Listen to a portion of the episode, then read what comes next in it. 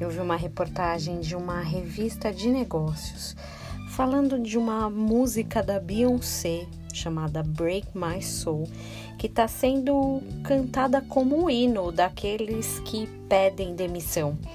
Você deve ter ouvido, em outros países isso tem acontecido de forma bem grande, né? Tem chamado atenção e aqui no Brasil não está diferente. Muitas pessoas têm tomado essa atitude. Segundo alguns especialistas, tem muita gente se baseando, tomando por conselho essa música de Beyoncé.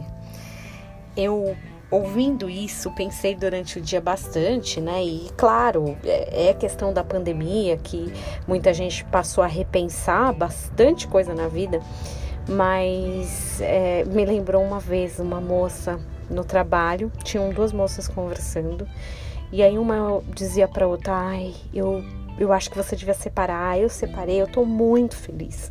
Agora que eu tô separada, eu tô vivendo outra vida. Sabe como é? Libertador, enfim, falou, falou, falou.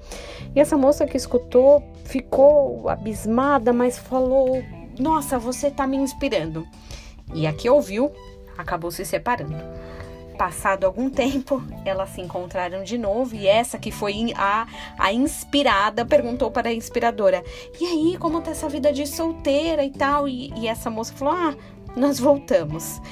Quer dizer, ela incentivou a outra a separar, mas depois acabou voltando com o marido. A Bíblia diz que a multidão de conselhos, ou na multidão de conselhos, há sabedoria ou há segurança. Provérbios 11, 14. É muito interessante esse, esse verso mas mais interessante é prestar muita atenção nos conselhos que a gente ouve por aí, seja de pessoas, de amigos, desconhecidos e até inspirações musicais.